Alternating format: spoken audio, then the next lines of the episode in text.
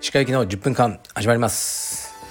このチャンネルでは日本最大級のブラジリアン柔術ネットワークカルペディエム代表石川由紀が日々考えていることをお話しします。おはようございます。皆さんいかがお過ごしでしょうか？今日は少し肌寒いですね。うーん。なんかねあの暖かくなったり寒くなったりして体調のね管理とか皆さん気をつけてください。体調の管理といえばですね僕はこう皮膚がすごくかゆい状態が結構数年続いてたんですね。でアレルギーだろうと思ってでこう体をかいちゃったり何か服が擦れたりするとそこがこう真っ赤になるっていう状態なんですね。でアレルギーの薬を飲んだりしてました。でもアレルゲンは一体何だろうと思って、まあ、杉とかいろいろあるじゃないですか。ブタクサとかハウスダストダニとか。でダニとか杉だったら治療法があるので舌下療法ですね。薬を入れる。それをしようと思ってえー、っといつもお世話になってる大手町のリーレクリニックさんでアレルギーの検査をしていただいたところ何もないと。アレルギーの反応が。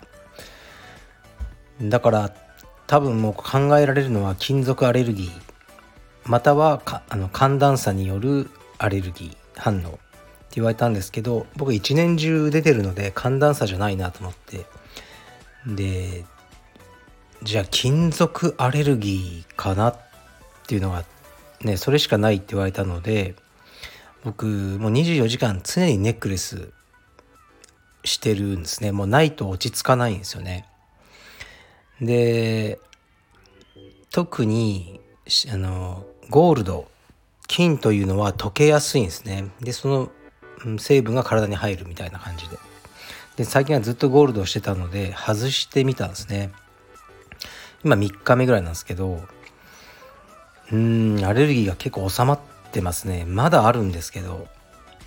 でも金属アレルギーっていうのはこう歯の治療とかでありますよね。金属が使われることが。それでもなるらしいんですね。だからそれを全部取っ替えちゃい取っ替える人もいるらしいです。ちょっとねそこまではまだできないかなと思うんですけどうーんゴールドのネックレスを外しただけで結構収まってますね。だから僕は金属アレルギーなんだろうなと思います。でプラチナというのはすごく硬くてちょっと溶けない。プラチナでは金属アレルギーにならないとされてるんですけどとりあえず今ねあのやめてます。怖いんで。はい。なかなか人体の不思議ですね。いろいろあるんだなと思いました。でえー、っとそうでも体調管理はねしっかりしてて。で今僕インスタにもアップしてますけどえー、っとダイエットをしてます。もう太りすぎてたんで70キロ以上あったんで1回ね2年ぐらい前に痩せましたよね。でそれからまたやっぱね腰痛なんですよ。腰痛がひどくなるともう何もできないのででこう多分ストレスストレスで食べちゃうっていうねあの女子みたいな感じになっちゃってたんですね。でもこれはいかんと思って、えー、っと今年の4月か3月ぐらいから徐々にあの生活見直してやってるんですね。で、まあ、今はあのね必ず毎日有酸素運動をやってもう毎日です。必ず。もうやらないともうお前はダメだ。というふうにあの考えてやってますね。だから必ず毎日なんですけど、まあ、500から600キロカロリーぐらい消費してますね。で軽く筋トレもやってで朝ごはんはほとんど食べないかまああのシリアルとかですね。でプロテインは取るようにしてます。で昼ご飯はえっとねサラダボウル。もうこれ一択なんですね。これも僕のインスタのストーリーにあるんですけど、まあ、ちょうどね家の近くに西麻布にイテウォンボールズっていうお店があってでそこのサラダボウルがねすごいんですよ。こう鶏肉とか入っててサラダ。でまあ選べるんですけどねお米も少し入れてもらってますね。でえっと250キロカロリーとかなんですね。だからすごいカロリー低いけどもう満腹になるんですよその時は。量が多いから。でなんとお店がサブスクプランっていうのをやってらして1万円ちょっとぐらいを払うと毎日食っていいんです。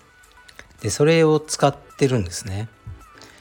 だけど1つ1200円ぐらいするからまあ10回ぐらい食べちゃうともうなんというかねそのサブスクのお金超えちゃうんですけど僕もうほぼ毎日行ってるんですよ。なんか悪いなってお店的にこいつちょっとサブスクプランだけどちょっとやりすぎじゃねえかとかまあ思われてないかなと思って。そしたらこの間まあオーナーさんっぽい人がいたんであの思い切って言ってみたんですね。すいません。僕サブスクプランやってるんですけど本当にこんなに毎日来て大丈夫ですか？っていう。まあそしたらいいオーナーさんで「いやもちろんです。大丈夫です。毎日来てください」っていうふうにあの言ってくださったんでお言葉に甘えてそうしてますね。まあ、だからその代わりですね宣伝はしようと思ってあのインスタとかに上げてるんですね。まあ、でもちなみに今日の夜はあのそこでね夜に家族で食事をします。まあそうするとね少しお金も落とせるかなみたいな、うん、あの考えてますね。で今日の家族の食事にはあのなぜか服部くんがまた来ますね。最近家族プラス服部っていうあのセットが面白いですね。はい。そういう感じです。楽しみにしてます今夜。でレターが一つ来てましたね。もうねレター何でもいいことにしました。こんにちは。ラジオネーム石川大好きっ子。石川さん昔振られた彼女は元彼のことを絶対に検索なんかしていませんよ。振った元彼女ならありえます。奴らはそんな生き物です。では失礼します。はいありがとうございます。そうですね。あのこれはこの間僕が話した僕は誰も振ったことがないっていう話をしましたね。付き合った人にはもう100%振られてきましたね。うん。なんかクソ野郎かもしれないですね。だからね。なぜかあの振られてしまうんですがでねその、まあ、彼女はなんかエゴサじゃないですけど僕の名前とか検索してるんだろうなっていうふうに言ったんですけど確かにねもう興味ないでしょうね。うん。まあ興味ないでしょうけど、まあ、僕はいろんな媒体に出てるのでもしかしたらああねあの私の元彼が出てるとか雑誌とかテレビとかで思った人はいるかもしれないですね。うん。そうですね、まあ、僕も検索しませんけどね。はい。あちらもしてないということでそうかもしれないです。でレターはもうこれだけなんでで今日なんかネタないかなって思った時に僕のオフィスに置いてある本がちょっと目に入ったんでそれをね紹介しますね。でこの本のことは何度も話してますねで僕がいつもいいって言うから僕の周りでこの本を買ってる人も多いと思いますね。えっとね千田拓也さんの「君にはもうそんなことをしている時間はない」というタイトルの本ですね。でまあ続編みたいな本で、えー、っとタイトルが長いんですけど「あの人と一緒にいられる時間はもうそんなに長くない」というのもありますね。でこのね、まあ、2冊を合わせてあの読むのが僕はいいんじゃないかなって思ってるんですけどね。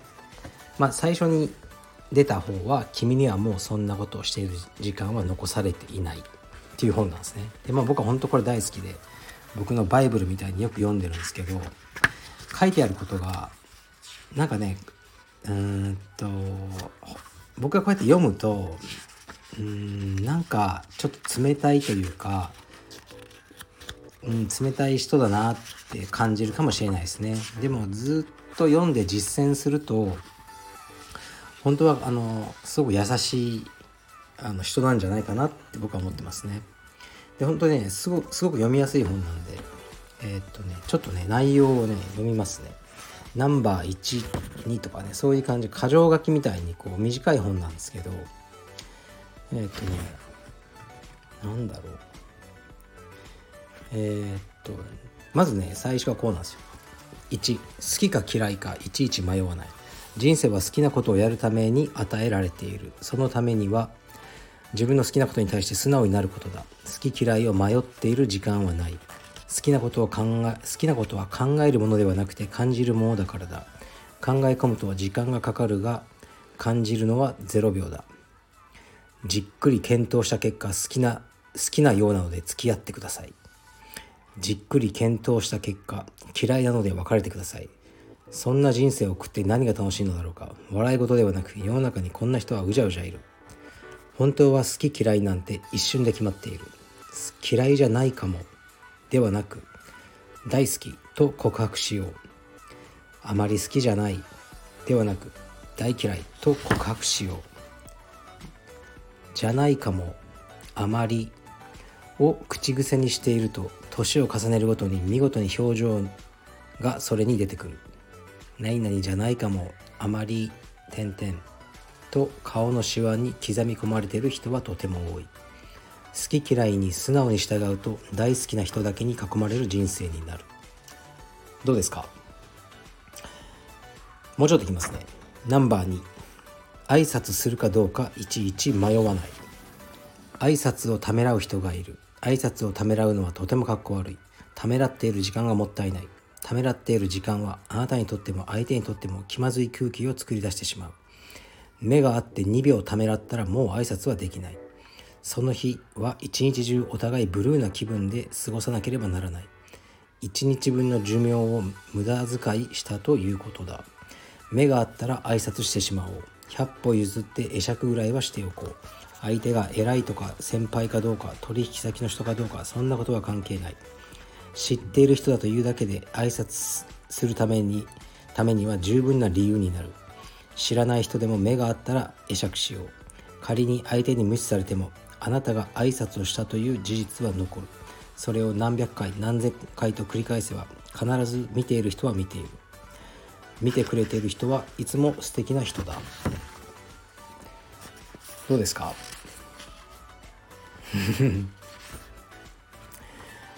第3結婚するかどうかいちいち迷わない。この人は私と結婚する相手にふさわしいかどうか。俺には本当にこの相手でいいのだろうか。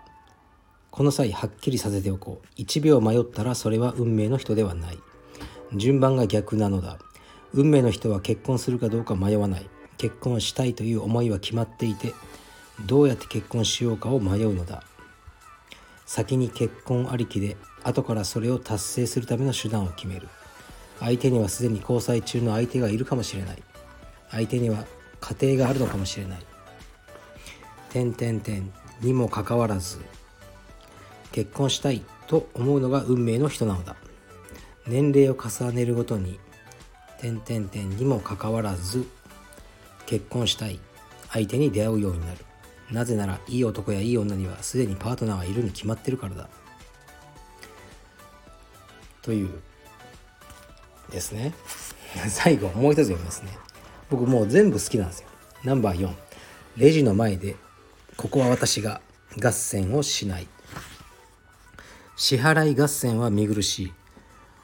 おじさんやおばさんだけでなく若いサラリーマンの間でもレジの前でここは私はいえいえここは割り勘でとやり合っているのを目撃すると悲しくて涙も出ない。店員さんは忙しい。後ろに並んでいるお客さんも忙しい。他人の時間を奪うのは命の万引きのようなものだ。現行の方では裁かれないだけにこれまた立ちが悪い。もしあなたが支払い合戦に巻き込まれそうになったらとりあえず代表で全額支払って外でゆっくりやり合うべきだ。そして支払い合戦とは金輪際縁を切ろう。支払い合戦のメンバーはモテないし貧乏だと相場は決まっている。時間泥棒からは人もお金も遠ざかっていくからだ。もしここは私がと言われたら間髪入れずごちそうさまです。とお礼を言えば即解決だ。次の機会にあなたがご馳走すればいい。はい。こんな感じですね。どうですかね。僕はこの本が大好きだし僕はこういう生き方をしてますね。うーん。あ最後もう一つだけ言いますね。これは仕事においてすごく大事なことだと思いますね。長くなっちゃった。すいません。でも読みます。ナンバーえっ、と7えっ、と指示された雑用の理由をいちいち聞かない。上司や先輩から雑用を指示されることは多い。そんな時その雑用の理由を食い下がってしつこく聞いてくる人がいる。この人は嫌われる。自分がやりたくないから理由を聞いて時間稼ぎをしている事実が周囲にバレてしまっているからだ。指示もされたくなくて雑用もしたくないなら方法は一つしかない。出世して社長になるか自分で会社を作って社長になるかのいずれかだ。雑用の理由なんて相手から教えてもらうものではない。つべこべ言わずさっさとやって自分で気づいていくものなのだ。いくら雑用の理由を100個聞いても実際にやってみないことにはその意味は永遠にはわからない。100歩譲って理由を聞いていいのは1回のみ。1回聞いたらさっさと動く。どうせ雑用させられるなら嫌われるより好かれた方がいい。はい。って感じですね。まあ僕はこの本をまあ何度も読んでうんまあもともと僕がこういう人間なんですけどねあのすごい参考にしてますね。このあの著者は、ね、千田拓也さんって言って、まあ、すごいビジネスで成功されてる方ですね。まあ、もし興味がある方は読んでみてください。もう Amazon のね、なんか中古とかで0円とかで売ってますね。あの人と一緒にいられる時間はもうそんなに長くないです。えー、っと、もし読んだ人は感想などお聞かせください。すごく長くなりました。すいません。失礼します。